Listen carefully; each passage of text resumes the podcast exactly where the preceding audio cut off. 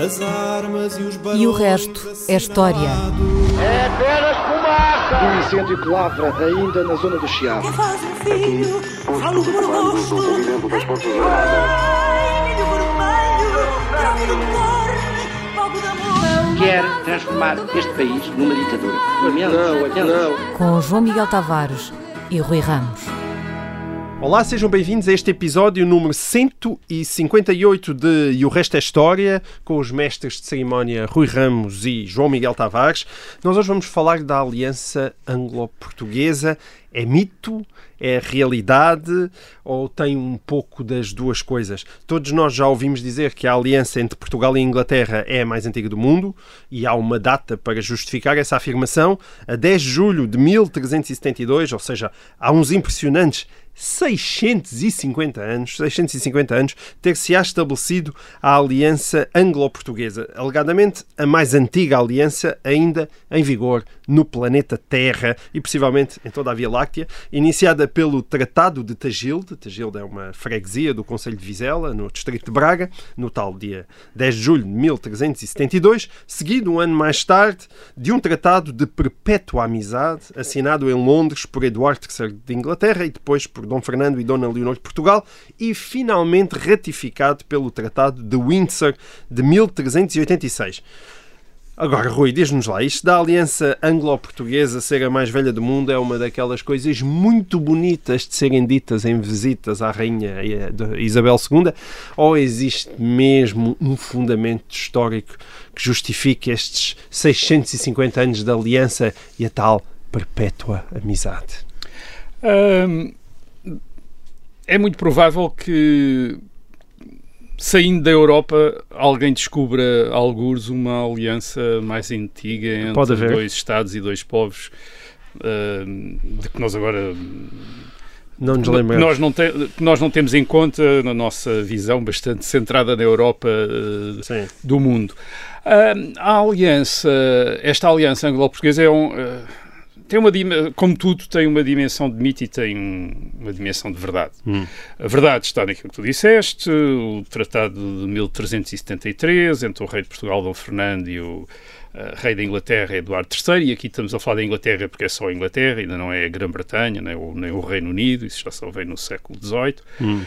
um, que seria depois reforçada na década seguinte por uma aliança em 1386 entre o novo rei de Portugal, o Dom João I, e o rei Ricardo II da Inglaterra, e depois pelo casamento é? entre, em 1387 entre o rei de Portugal, Dom João I, e a filha do Duque de Certo. Lancaster, uh, John of E Gaunt. casamentos ainda, Que- em que geral, é- até valiam mais do que tratados, às vezes, não é? Hum, Mais ou menos, quer dizer, eh, que é a Dona Filipa de Lencastre, Sim. depois mãe dos eh, filhos, de, Dom- de- filhos legítimos de- do rei Dom João I de Portugal. Este é o infante Dom Henrique, o Dom Pedro, Dom Duarte. A ínclita e geração. A ínclita geração. Hum, esta aliança tem duas coordenadas. Primeiro tem, a, a primeira coordenada é uma coordenada geográfica e económica, que é a formação, nos, a partir do século XIII, nos séculos XIII e XIV, de um espaço europeu, um espaço marítimo europeu no Atlântico, ligando a Flandres ao norte, portanto a atual eh, Bélgica-Holanda, quer dizer, eh, mais ou menos, ao eh, norte de Itália.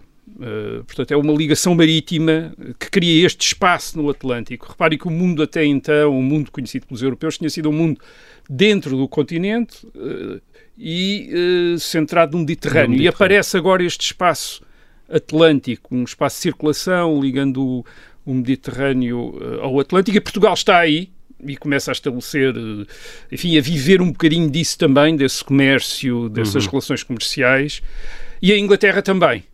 E, portanto, há uma aproximação entre estes dois eh, eh, protagonistas desta, deste novo eh, mar europeu, um novo mar europeu, Certo. este mar, este mar Atlântico. Obviamente, este mar Atlântico já tinha sido circulado. Inglaterra e, e Portugal, nesse caso, só tem Atlântico, não é? Não tem Sim, este, este Atlântico obviamente já tinha sido circulado e ou tinha sido navegado eh, desde a antiguidade, mas, mas agora ganha uma consistência nova nestes séculos Hum. XIII e XIV. eh, pa- para Portugal é importante, para a Inglaterra também. E depois há uma outra coordenada, esta coordenada política, eh, que é a chamada Guerra dos 100 Anos.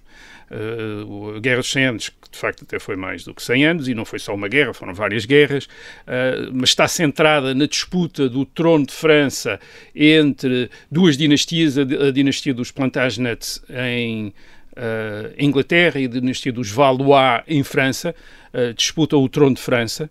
Uh, isto é, os reis da Inglaterra também acham que têm direito a ser reis de França, o Eduardo III achava que tem, que tem direito, e é, e é no, digamos, é, é, no contexto, aliás, destas duas, uh, desta luta entre estas duas potências, que aparece também este tratado entre Portugal e Inglaterra. Uhum. Isto é uma próxima, o rei da Inglaterra está à procura de aliados, Castela está próxima de França e, portanto, ele uh, aproxima-se de Portugal, embora Portugal tenha aqui, nesta altura, uma atitude ambígua, porque por outro lado também não quer entrar imediatamente em guerra com Castela, portanto o certo. rei Dom Fernando faz aqui um jogo, mas, mas cria-se esta, digamos, um padrão, que é um padrão que vai ser recorrente nos séculos seguintes, que é um Portugal alinhado com a Inglaterra, e sobretudo à medida que a Inglaterra for emergindo como uma grande potência uh, marítima, isso obviamente já só a partir do século XVII, mas uh, a aproximação entre Portugal e Inglaterra mais uh, faz sentido para os governos portugueses e, e, esta relação entre Portugal e Inglaterra é de facto e quase desde o princípio uma relação a quatro. Porque há a relação entre Portugal e Inglaterra, mas depois há a relação entre Castela e França. Uhum. E, portanto, para Portugal quase que é uma espécie de uma aliança marítima para com a Inglaterra para contrabalançar esta aliança continental, digamos assim, entre Castela e depois mais tarde Espanha e uh, França. Portanto, isto começa aqui, uh, olhando para isto retrospectivamente, parece que faz sentido desta maneira. Hum. Uh, mas de facto, como eu já disse, é mais complicado no sentido em que as alianças são mais fluídas e mais incertas uh, durante bastante tempo. Isto é, não é claro de que lado é que está uh, cada um dos, das potências, tentam jogar com todas Uh, são quatro e tentam jogar com todos os parceiros. Portanto, certo. toda a gente tenta jogar com todos os parceiros. Ou seja, uh, estás a dizer que há 650 anos houve realmente o início de um casamento, mas que houve muitas facadas no matrimónio uh, pelo meio. Sim, era um casamento muito aberto, era uma hum, relação okay. muito aberta. Certo. Portanto, estas, sim, estas alianças medievais têm continuidade mas têm interrupções, têm certo. reviravoltas e Portugal e Inglaterra, portanto, nem foram, não foram sempre parceiros não fiéis. Foram sempre felizes, não. não foram sempre uh, fiéis. Nos séculos XIV e XV, de facto, Portugal e Inglaterra convergem, convergem contra Castela e atrás de Castela contra a uhum. França. Uhum. Uh, aliás, o John of Gaunt, uh, que vai ser o, uh, portanto, o sogro do rei de Portugal, Dom João I, ele interminadamente aspira também ele a ser rei de Castela também, uhum. porque tinha casado com uma infanta Dona Constança, que era filha do rei Dom Pedro Cruel de, de Castela, e portanto eh, digamos, tornou-se um aliado natural do Dom João I naquela crise de 1383-85. O Dom João I está-se a, a tentar -se separar de Castela, que o rei quer ser rei de Portugal e, portanto, alia-se a alguém que quer ser rei de Castela. Portanto, digamos, leva a guerra para o lado do, uhum. uh, daquele que lhe quer fazer guerra uh, a ele. Uh, isto é tudo. É, a situação muda muito rapidamente. Por exemplo, John of Gaunt está uh, aliado ao rei de Portugal e de repente em 1388 faz uma, um acordo com o rei de Castela. Portanto, as coisas mudam, mudam rapidamente, todos os parceiros traem ou abandonam o parceiro, mal percebem que há a oportunidade Sim. de estabelecer uma outra uh, relação. No século XVI, agora se saltarmos portanto, do século XV para o século XVI, Uh, o panorama é diferente. Hum. Portugal está muito na órbita castelhana. Uh, tenta, tenta não ser comprometido pelos conflitos em que o rei de Espanha, aqui já podemos falar de Espanha, está envolvido na Europa. Isto é, tenta não fazer dessas guerras guerras, mas guerras. está muito próximo da, de, da órbita castelhana. Os, a família real de Portugal está constantemente a, a, casa sistematicamente com a família real uh, de Castélia. Uh, aliás, eles partilham o mundo fora da Europa, aí está a base dessa aproximação o Tratado de Tordesilhas e toda a relação que fora da Europa Portugal e Castela têm e que, portanto, reflete-se na Europa numa aproximação de Portugal a Castela, mas sempre com o cuidado de não fazer suas Sim. as guerras de, de, Espanha, mas de qualquer maneira esta, digamos, esta estes casamentos sistemáticos levam em 1580, como sabemos, certo. ao rei Filipe II uh, de Espanha ter-se tornado uh, rei de uh, Portugal, e isso acontece num momento também em que a Inglaterra se separa da Europa do Sul, tornando-se protestante. Nós estamos a falar de Portugal e de em Espanha como uh, rei, uh, monarquias católicas, uh, com Henrique VIII, o reino da Inglaterra torna-se um reino protestante, enfim, depois com a filha do Henrique VIII volta a ser católico e depois volta a ser protestante, também há ali umas é, é? complicações. Um, e existe assim, a participação de Portugal na Grande Armada, não é? Exatamente, e em 1588 os navios portugueses participam, obviamente, atrás do seu rei, Filipe II, participam na Grande Armada, aliás, até, uh, salvo erro, são até os maiores navios, as, maior, uh, as maiores embarcações de guerra que estão na Grande Armada são portugueses. A Grande Armada com que Filipe II espera conquistar uh, a Inglaterra. Corre mal. Não, não corre bem, mas também não corre bem depois o, o a grande armada que Isabel I da Inglaterra envia contra uh, Portugal e Castela uh, uh, em 1589, isto é, no ano seguinte à retaliação inglesa.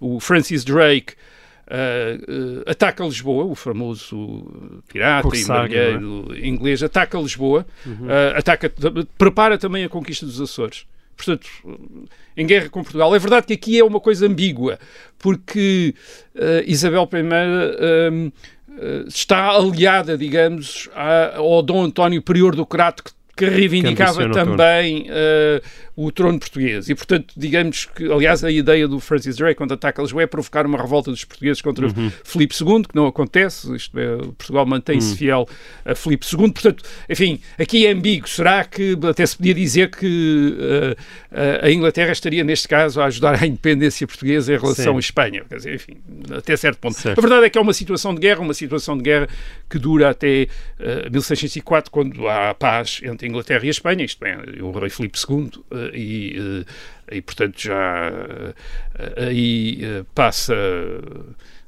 acaba essa, essa, situa essa situação de conflito entre uh, os mais velhos aliados do mundo. Sim. Digamos assim. A aliança vai reviver, agora estou a, enfim, vou saltando de épocas em épocas, Sim, a, a aliança vai reviver depois da restauração da independência portuguesa com uh, Dom João IV em 1640.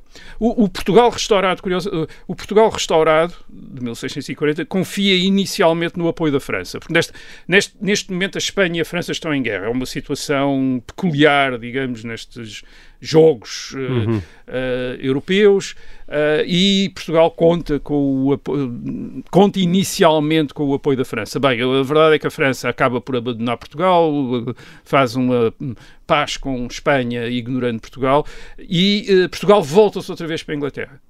Uh, reparem, é uma potência, enfim, é um reino uh, católico, se volta para uma uh, potência protestante, uhum. Inglaterra. E é com a Inglaterra que Portugal faz uma aliança, primeiro através de um casamento, o casamento da infanta Dona Catarina, filha de Dom João IV, com o rei Carlos II da Inglaterra, 1662. Já falámos aqui disso a propósito de Dona Luísa de Guzmão, que é uma das organizadoras, digamos, ou uma das madrinhas, enfim, é a mãe da, da Dona Catarina, mas é uma das madrinhas desta, uhum. Desta... E uma católica casa com protestante. E uma católica casa com protestante, ela mantém-se católica, não só casa com protestante, mas mantém-se católica, tem a possibilidade de levar padres com ela, de ter a sua capela. Aliás, é, o, Carlos II também é suspeito de ser católico, portanto a situação também é extraordinariamente complicada em Inglaterra. A Inglaterra é dos poucos países na Europa é que mantém quase sempre uma situação de mais ou menos pluralidade religiosa. Portanto, aquilo é muito. Porque há várias seitas protestantes, uhum. uh, há a Igreja Anglicana, mas que não é a única igreja existente, e portanto é uma situação que permite este género de. Uh, de qualquer maneira, uh, a Rainha Dona Catarina de, de Bragança é frequentemente suspeita de ser uma conspiradora católica em Inglaterra. Hum. Uh, o Parlamento volta-se várias vezes contra ela e exige a expulsão, mas o Carlos II, apesar de atrair imenso, uh, protege-a sempre. Uh, protege-a sempre até ao, até ao fim, isto é, protege-a bastante. Portanto, ela não tem a vida fácil, mas, mas o, Hum. o, o marido que não, a, que não é é propriamente acusada de conspirar eh, contra, a morte, morte sim, do rei. o rei nunca acredita nisso, obviamente. Sim. Acha que sempre é- são acusações uh, contra, Muito bem. o, uh, contra, uh, contra a Dona Catarina. Mas, portanto, a Dona Catarina, rainha da Inglaterra, portanto, uh, com, sendo mulher de Carlos II. E depois ainda fica em Inglaterra mesmo depois de Carlos II morrer e depois volta finalmente a Portugal, onde morre em Portugal. Um, é a partir daí que Portugal e a Inglaterra aparecem mais sistematicamente ligados, digamos assim. Enfim, há o, depois o famoso Tratado de Mitwin de 1703, no contexto da Guerra da Sucessão de Espanha, que também já aqui uh, falámos já um- uns anos atrás. Uh, o tratado garante uh, a entrada de vinhos do Douro, o que nós chamamos de vinho do Porto, no mercado inglês, eh, em troca da entrada de textos britânicos Uhum. em Portugal, e portanto forma-se uma das mais famosas parcerias económicas eh, da história, que depois Certo. até vai ser examinada em tratados de economia do David Ricardo, etc. Este género de especialização eh, entre dois países que se ligam economicamente. Em Portugal isso leva a imensas críticas. A Inglaterra também leva a imensas críticas, porque dá vantagens aos vinhos portugueses, por exemplo, contra os vinhos franceses. Porque é que havia de ser isso? Uh, Sim. No caso português, dá vantagens aos têxteis britânicos em relação a outras importações, uh, porque é que Sim. também haveria de haver isso, mas a verdade é que isso vai se manter durante Hum. uh, imenso tempo. Portanto, no a partir do século XVIII e uh, princípio do século XIX, Portugal está na órbita inglesa, quer dizer, e, e isso deve-se cada vez mais ao poder naval brit- britânico, cada vez maior, um, que torna a Inglaterra um aliado preferencial de Portugal, isto é, um, uh, para Portugal, esta monarquia intercontinental, que uma das dimensões mais importantes é o Brasil, é fundamental ter boas relações com a, a potência europeia que mais facilmente podia impedir Portugal de manter relações com o Brasil através do Atlântico. E, portanto, este alinhamento com a maior potência marítima, eh, confirmado depois nas guerras napoleónicas, quando eh, os ingleses destroem a, arma- a armada francesa em Trafalgar. Eh, portanto, é o aliado óbvio, quer dizer, é eh, a Inglaterra, mas também tem desvantagens, obviamente. Hum. É uma aliança que também tem desvantagens. Porquê? Porque eh, faz, eh, deixa Portugal ser constantemente apanhado nas rivalidades com a Inglaterra tem com outras Sim. potências, sobretudo com a França. Uh, e o caso mais limite, do caso limite é 1807, as invasões francesas que são em grande medida provocadas pela aliança de Portugal com a Inglaterra e pagando relutância que Portugal tem em romper realmente uh, com a Inglaterra. 1807 não era o único caso, já tinha acontecido antes, 1762, também já falámos aqui dessa guerra.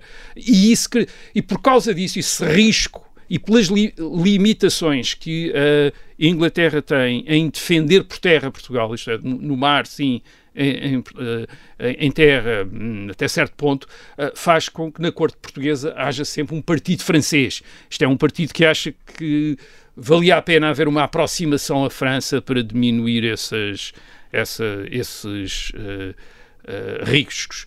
Uh, em 1807, uh, a ida do, uh, da família real para o Brasil é mesmo uma opção pela aliança inglesa, isto é, colocarem sob a proteção, uh, proteção uh, inglesa. O- a França de Napoleão tenta, através até de propaganda, virar a opinião portuguesa contra a Inglaterra, dizendo que a Inglaterra domina Portugal, etc. Enfim, não funciona muito. De facto, a Inglaterra depois envia o exército em 1808 para libertar Portugal e defende o país nos anos seguintes contra eh, Napoleão. Portanto, o que temos aqui aos olhos da Europa, a partir do, no- do princípio do século XIX, isso é muito claro. Eh, Portugal é uma espécie de protetorado britânico, um país protegido pela eh, Inglaterra.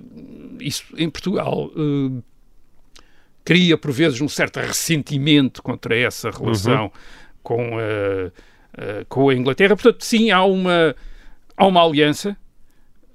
Essa aliança nem sempre foi feliz Hum. Também nem sempre teve os mesmos sentidos, por vezes teve alcances diferentes dentro do quadro uh, das relações de força entre as potências uh, europeias, mas uh, foi ressentida nos dois países, isto é, uh, no lado de Portugal, sentiu que a Inglaterra tinha uma certa. Uh, enfim, por vezes sentiu que a Inglaterra tinha muita influência uh, em Portugal, por outras vezes sentiu que a Inglaterra não dava o suficiente apoio ou era, de, ou era muito desinteressada em relação a, a, a Portugal. e a Inglaterra também teve sempre essa sensação, isto é, de que Portugal. Uh, isto é, porque é que havia de estar a proteger Portugal? Enfim, havia sempre lá também no Parlamento, hum. portanto, um grupo que achava que se estava a perder demasiado tempo uh, com uh, Portugal, que Portugal esperava demasiado, que estava constantemente a, a, a, a confiar que a Inglaterra viria salvar-se quando tinha problemas. Portanto, enfim, um casamento normal. Exato. No dia 8 de julho de 1832, portanto há precisamente 190 anos, ocorreu, uh, numa simpática praia de Vila do Conde, aquilo que ficou conhecido na história de Portugal como o desembarque do Mindelo. Uh, um momento absolutamente fundamental das guerras liberais que permitiu às tropas de Dom Pedro IV tomarem a cidade do Porto, logo no dia seguinte, para grande surpresa uh, do exército miguelista. Esses cerca de 7.500 liberais, mais tarde apelidados de os Bravos do Mindelo, tinham a curiosidade de serem, na sua esmagadora maioria, estrangeiros. Nas fontes que eu consultei, chega-se a falar em mais de 80% de estrangeiros, desses 7.500. É capaz de ser um pouco exagerado, logo tu dirás, Rui. Uh, bom, mas entre esses cerca de mil portugueses, havia gente que se tornaria muito famosa, como Almeida Garré ou Alexandre Herculano, que integravam o batalhão dos académicos, não é? Eram outros tempos, Rui, em que os intelectuais iam para a guerra. Iam para a guerra Bom, e tinham batalhões. E tinham batalhões. Tu para a guerra, que eu saiba, nunca foste, um, mas não. és muito bom Estas guerras não, guerras de tiros, não. Outras, outras guerras. Outras guerras. Mas és, tens, tens fama de ser ótimo a explicar essas guerras, por isso explica-nos lá que desembarque foi este porque é que ocorreu naquela altura e, e, como se justifica que as tropas miguelistas tivessem sido apanhadas uh, de surpresa e qual foi, enfim, essa real importância do desembarque do Mindelo para a história de Portugal.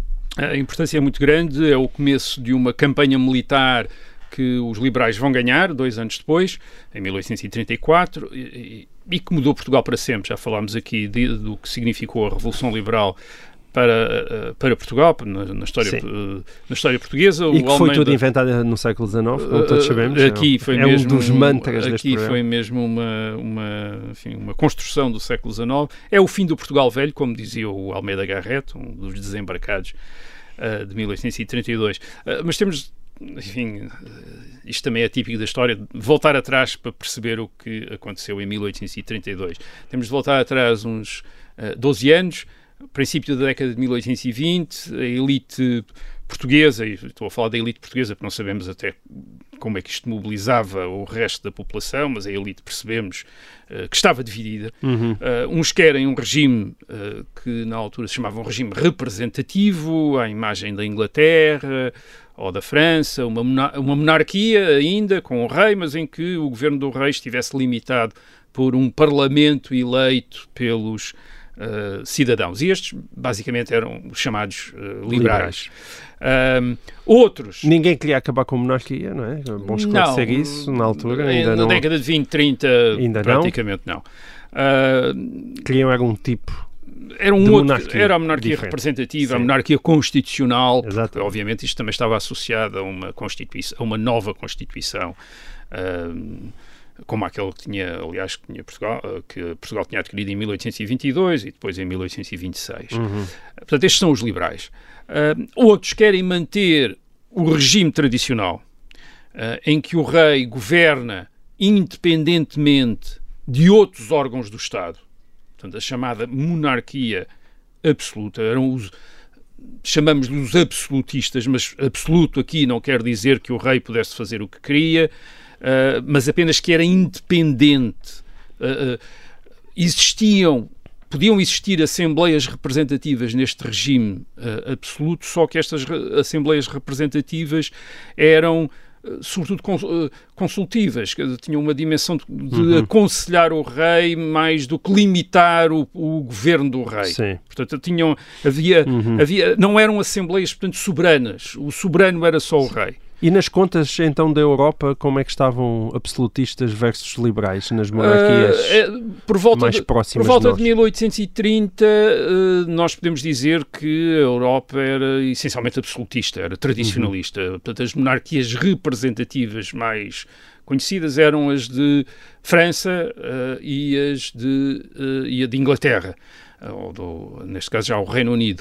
Uh, depois também havia uma recente na, na Bélgica, enfim, havia mais uns pequenos Estados alemães que também uhum. tinham uh, constituições, mas, por exemplo, a Espanha ainda estava num regime de absolutismo, a Alemanha, enfim, a Prússia, a Rússia, uhum. a Áustria, portanto eram potências uh, basicamente portanto... absolutistas, isto é, em que o soberano governava sem dar contas a nenhuma Assembleia representativa. Reparem, isto não era despotismo nem era tirania, quer dizer, o, os monarcas não faziam o que queriam, quer dizer, uhum. mas não tinham, eram outro órgão do Estado a limitar mas depois tinham de respeitar leis, tinham de certo. respeitar tribunais, tinham de fazer essa, enfim, certo. estavam limitados dessa maneira, mas não por um outro órgão do Estado que partilhasse com eles a soberania, com, como acontecia, eh, como aconteceria, por, acontecia, por exemplo, em Portugal em 1822, em que há uma soberania das cortes, as cortes são soberanas, o Parlamento é soberano também.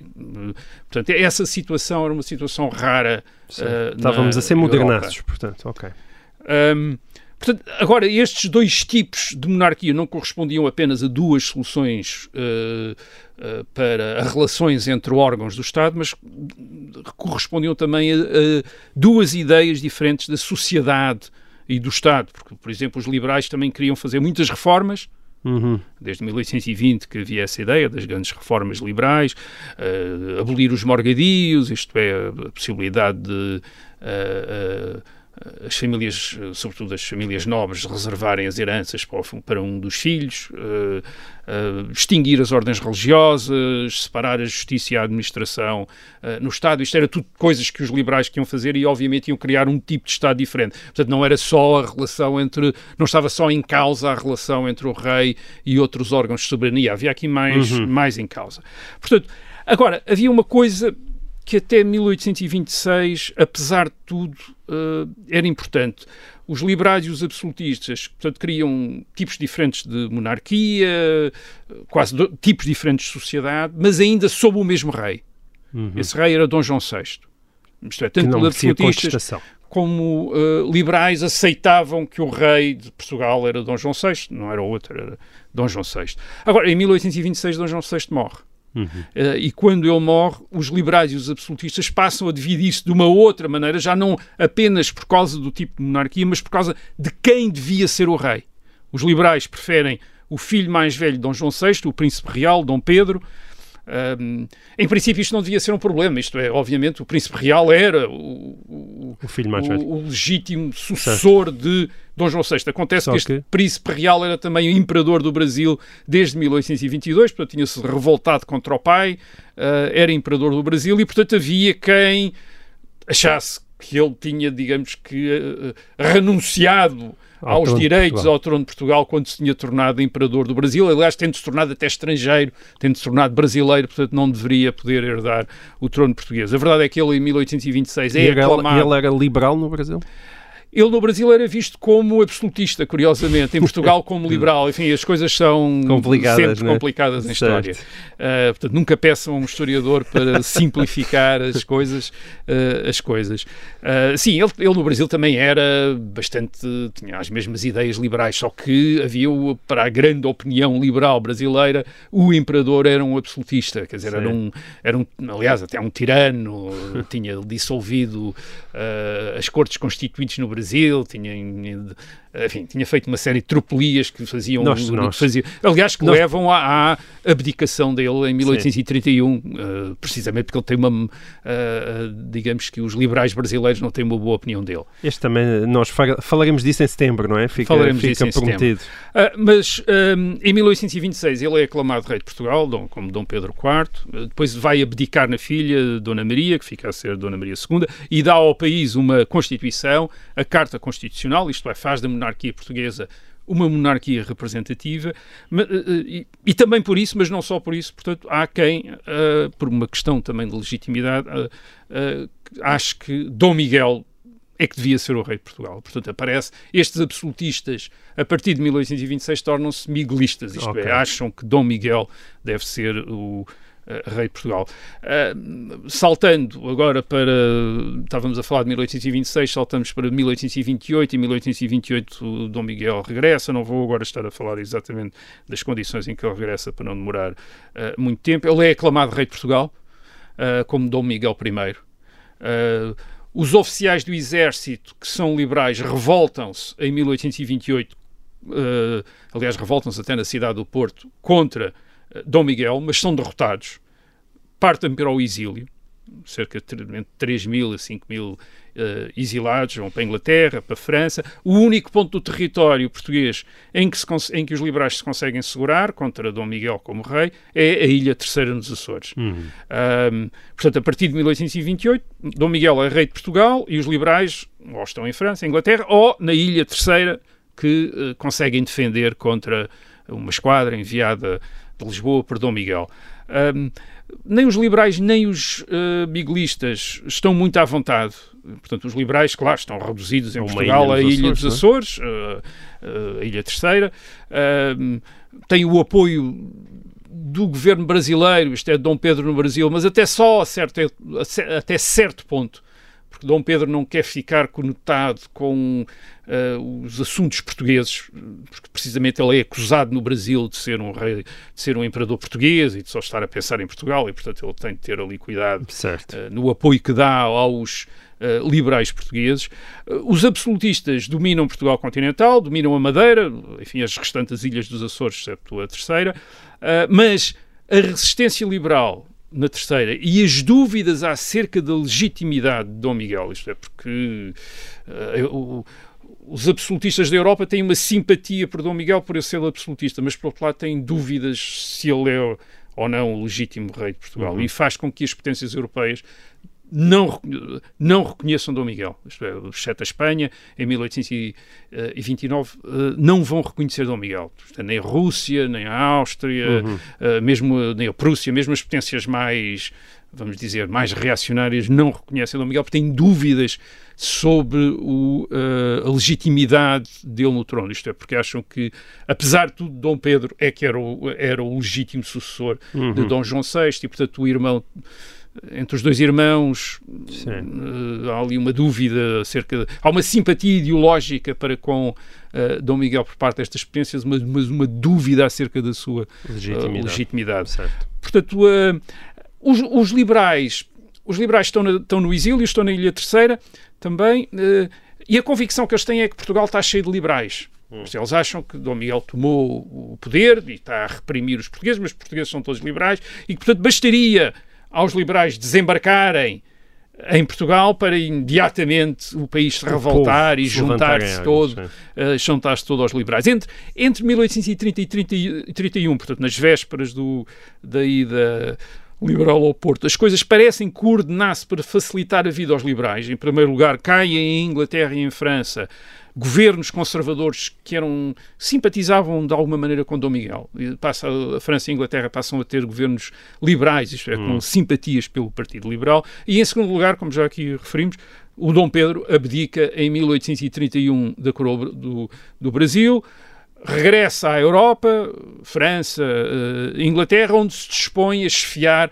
um movimento para repor a filha, Dona Maria II, no trono uh, de Portugal. E obviamente isto é uma, um grande trunfo para os liberais que de repente têm uma figura real como Dom Pedro à sua uh, a dirigi-los e, e, e têm também depois a simpatia dos governos liberais de Inglaterra e de França e portanto podem fazer empréstimos, por exemplo, contraem empréstimos na Praça de Londres para comprar uhum. navios, armas, recrutar mercenários.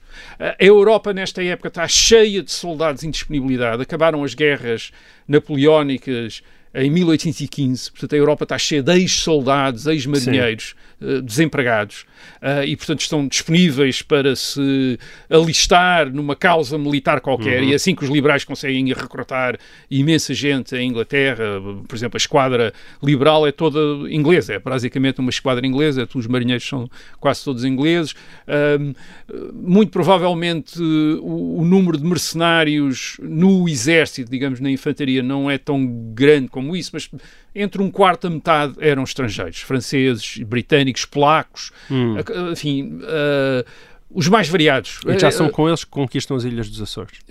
eh, as Ilhas dos Açores ainda é um projeto lá nos Açores de guarnição da Ilha Terceira, Eh, mas é com eles que vêm para, eh, para Portugal, para o Porto. Portanto, em 1831, 1832, planeia-se esta aventura, esta expedição a Portugal, que parte em junho da, dos Açores.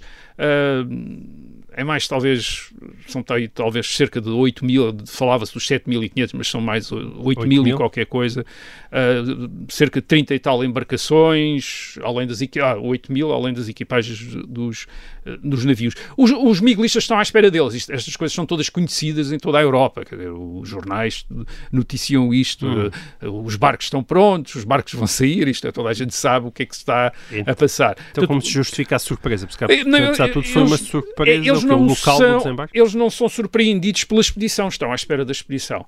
Ahm, agora, é preciso é perceber o que é que os liberais e os miguelistas estão à espera que acontecesse para perceber. Então, a dimensão de surpresa. Ah, os liberais, como disse, estão à espera que o país se revolte todo contra Dom Miguel, logo que eles desembarcassem, e, e- até porque são chefiados pelo antigo rei de Portugal, Dom Pedro, e portanto toda a gente está, enfim, eles imaginam que, aliás, o próprio Dom Pedro, na sua proclamação, dá a entender isso, aqui estou eu, o vosso antigo rei, eh, e portanto à espera que a população eh, eh, manifeste imediatamente o seu estima e Sim. fidelidade pelo antigo rei de Portugal. O- portanto, essa é a expectativa dos liberais. Os miguelistas estão à espera de duas coisas. Estão à espera, primeiro, que os liberais tentem desembarcar em Lisboa, ou perto de Lisboa. Isto é, atacar imediatamente a capital. Ah, onde, de facto, os liberais parecem ter mais apoiantes, em Lisboa, ah, onde havia a possibilidade de uma revolta. Aliás, tinha havido várias revoltas em 1829, 1831, em Lisboa, e portanto julgava-se bem, eles vão desembarcar perto de Lisboa e, e avançar imediatamente para a capital, esperando que haja uma revolta na capital eh, a favor deles. E portanto, por isso eles concentram a maior parte do exército de operações, que é diferente do exército de guarnição, eh, em Lisboa e depois dispersam o resto ao longo da costa. Uh, para quê? Eles têm ao longo da costa para prevenir desembarques, mas também para acorrer a, a quaisquer revoltas que a favor dos liberais que possam ocorrer uh, no resto do território. Portanto, Certo. um exército concentrado em defesa de Lisboa e depois o resto disperso uh, ao longo da costa, isto é, em pequenas brigadas e unidades, quer dizer, todas muito dispersas. Uh, portanto, Além disso, eles estão todos à espera, liberais e, e absolutistas, que as coisas sejam rápidas. Isto é, os liberais desembarcam, o país revolta-se e os liberais ganham. Está feito. E está feito. E, e os, uh, os, uh, os miguelistas estão à espera, os liberais desembarcam, o, país não se revolta, ou eles conseguem esmagar as revoltas e conseguem expulsar os liberais do território, mas Sim. também tudo coisa, uma coisa rápida e que decida de uma vez por todas uh, a questão. Ora, nada se passa como liberais ou miguelistas estavam à espera. Os liberais não tentam desembarcar em Lisboa. Ah, Diz-se que há dúvidas na frota, até quase ao último minuto, sobre onde desembarcar. E, portanto, teria havido umas grandes hesitações. Hum, Talvez não. Talvez eles tivessem sempre a ideia que fosse mais seguro, até porque deviam saber também onde é que estavam dispostos, o, como é que estava disposto o exército miguelista e, portanto, hum, enfim, evitaram imediatamente um confronto com a Sim. maior parte das forças. Portanto, vão para o norte, preferem o Porto a, Lisboa. No, no Porto, os liberais apanham as forças miguelistas muito dispersas e, portanto, incapazes de impedir o desembarque. É é um desembarque feito sob a proteção da artilharia dos navios. A artilharia dos navios, eh, esta é uma das, eh, enfim, uma das características da época, quer dizer, o, não há equivalente em terra da artilharia dos navios. Isto é, qual- qualquer navio tem uma quantidade enorme de artilharia em relação a forças terrestres, eh, por causa de, questões de, de- de transporte. Eh, portanto, no navio é, é possível ter eh, 50, 60, 70 canhões. eh, eh, em terra é mais difícil transportar. Portanto, forças, eh, uma força de infantaria terá um, dois peças de artilharia, mas, mas é difícil transportá-las e transportar as munições. Os navios permitem isso e, portanto, a, a frota liberal próximo da costa protege o desembarque eh, contra qualquer eh, in- iniciativa que pudessem ter os miguelistas. Mas, mas repito, os eh, as forças miguelistas, estão- forças Estão miguelistas do norte estão demasiado dispersas para se concentrarem para, dar, para impedir o desembarque. Portanto, os liberais conseguem ocupar o Porto, porque os, os, miguelistas também retiram do uh, Porto, não são recebidos com entusiasmo no Porto. Ao contrário do que os liberais esperam, não há revoltas, ninguém se mexe. Portanto, os liberais ficam no Porto um bocadinho sozinhos. Quando tentam sair do Porto para norte, encontram forças miguelistas e também, ao contrário do que estavam à espera, os soldados miguelistas não, des não desertam, combatem, e o mesmo acontece quando os liberais tentam avançar para sul, o que quer dizer que os liberais, em agosto de 1832, estão encerrados na cidade do Porto. Uhum. Uh, os miguelistas então julgam que vai ser fácil, com os liberais confinados ao Porto, atacá-los aí e expulsá-los. Uh, Portanto, julgaram que, que iam poder resolver toda a campanha num golpe sobre o Porto, juntam tropas, deslocam tropas para a volta do Porto e em setembro de 1832 atacam o Porto em força uh, e os liberais resistem ao ataque. Uh, os miguelistas têm de recuar e, portanto, a situação torna-se mesmo uma situação de cerco do Porto. A partir uhum. de setembro de 1832, uh, a guerra que existe em Portugal é uma guerra de cerco com certo. os liberais dentro do Porto e os miguelistas lá fora. Às vezes isto parece impossível, porque estamos a falar de. Os números às vezes são 8 mil liberais contra 80 mil miguelistas, que é o, que o número que se diz de estarem no, de homens no exército de Dom Miguel, mas atenção, uh, em primeiro lugar, os 8 mil já não eram 8 mil, os 8 mil liberais já não eram 8 mil em setembro, porque eles entretanto vão fazendo recrutamentos na cidade do Porto, e portanto uma cidade de 60 mil habitantes, uma cidade relativamente grande, e portanto já são mais de 15 mil no outono de 1832, portanto já tinham, digamos, quase duplicado, duplicado o, exército. Por outro lado, os miguelistas não são 80 mil, como é óbvio, quer dizer, eles são talvez para aí 30 mil no exército de operações, porque o resto está nas guarnições quer dizer, do, uhum. do, país e, além disso, nem todos são soldados de primeira linha, muitos deles são voluntários Sim. ou milícias, já falámos aqui também da diferença. Portanto, havia um equilíbrio de forças. Portanto, as forças estão uh, relativamente equilibradas os, e os liberais, claro, estão, têm a vantagem de estar à defesa, estarem entrincheirados.